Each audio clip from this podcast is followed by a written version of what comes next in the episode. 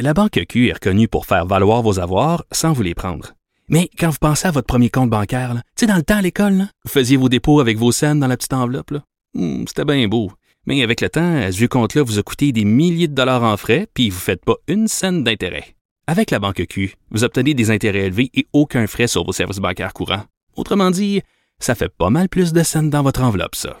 Banque Q. Faites valoir vos avoirs. Visitez banqueq.ca pour en savoir plus. L'émission de Richard Martineau est aussi un balado. Écoutez au moment qui vous convient en vous rendant sur l'application ou le site cube.radio. Alors, on sait que le gouvernement du euh, Québec a finalement reculé concernant la vaccination obligatoire des travailleurs de la santé, mais la question au quiz, c'est est-ce que, mettons, s'il avait, s'il était allé de l'avant, est-ce qu'il aurait pu imposer la vaccination obligatoire? Eh bien oui, c'est ce que tranché un tribunal. Nous allons en parler tout de suite avec Michael Nguyen, l'excellent journaliste du Journal de Montréal. Salut, Michael. Bonjour Richard. Alors, c'est bon, le, c'est le, le, tribunal à quelle instance qui, qui a tranché? Donc, c'est la Cour supérieure du Québec qui a tranché ce matin, donc à 8h15 exactement, et qui dit que si le gouvernement veut imposer euh, la, vaccina la vaccination obligatoire pour les travailleurs de la santé, il peut le faire. Et c'était important de, de, le noter parce que même si le gouvernement a reculé, le décret est toujours valide. Fait que si le gouvernement veut aller de l'avant, il peut le faire maintenant. C'est confirmé. OK, donc si quelqu'un, mettons, euh, euh, serait allé devant les tribunaux pour contester justement la, la vaccination obligatoire des travailleurs de la santé, cette personne-là euh, se serait frappée à un mur, là. Exactement, parce que s'il faut le dire, c'est que la loi de la santé publique, elle permet en état d'urgence sanitaire d'imposer la vaccination. Donc c'est avec ce régime que le gouvernement a décidé d'établir un décret. Ce que les opposants disaient, c'est que c'était inconstitutionnel, ça crée des inconvénients irréparables et donc ça doit être annulé. Sauf que ce qu'il faut noter, c'est que sur les 142 euh, opposants qui ont fait une déclaration sous serment, en gros, ça se limitait à je veux pas parce que je veux pas, puis c'est mon droit. Est-ce qu'il y a des bémols de, pour la décision euh, du juge?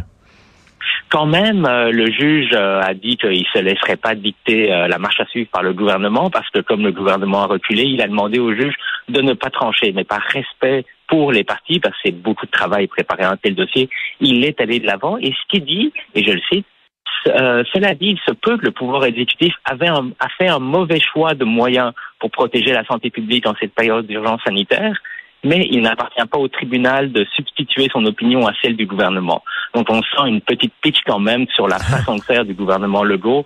Ceci dit, ça reste légal, c'est fait pour protéger la population et l'argument qu'il y aurait des bris de service majeurs et que le droit de recevoir euh, des, des soins de santé, il n'est pas brimé, il le juge n'a pas été convaincu de cet argument-là. OK, donc ça, ça permet finalement euh, au gouvernement, ça, ça donne, euh, ça, ça, ça apporte un joker dans leur jeu de cartes, là? Exactement. Parce que avec ça, parce que le décret, il existe toujours. Le gouvernement a décidé de ne pas l'appliquer. Ça devait être, pour rappel, le 15 octobre. Finalement, il y a eu un sursis de 30 jours, 15 novembre. Ça arrive aujourd'hui. Le gouvernement a encore reculé une autre fois, mais il peut toujours aller de l'avant. Le décret existe toujours. Il n'a pas été annulé. Donc, si dans deux semaines, si dans un mois, il décide de rechanger d'avis à nouveau, il pourra le faire et personne ne pourra l'en empêcher pour le moment. Il faut bien sûr attendre l'audience sur le fond qui pourrait avoir lieu en janvier, mais d'ici là, on va voir est-ce que l'état d'urgence sanitaire euh, va être maintenu parce que c'est seulement dans les moments d'urgence sanitaire que le gouvernement peut imposer la vaccination obligatoire. Et Michael, il faut le souligner en terminant, c'est pas une petite décision écrite sur un coin de table, c'est 47 pages. Là. Oui, 47 pages. Euh, très fouillé, énormément de jurisprudence. On voit que le juge a sous-pesé tous les arguments de part et d'autre, une décision vraiment sérieuse. Donc, euh, on va voir est-ce que les, les opposants vont vouloir essayer de la contester. C'est ce qu'on va voir d'ici les prochains jours, les prochaines semaines. Donc, si le gouvernement a reculé, a reculé euh, c'était une décision politique, mais ce n'était pas une décision légale parce qu'il avait le pouvoir d'aller de l'avant. C'est très important de le dire. Merci beaucoup, Michael Nguyen. Merci.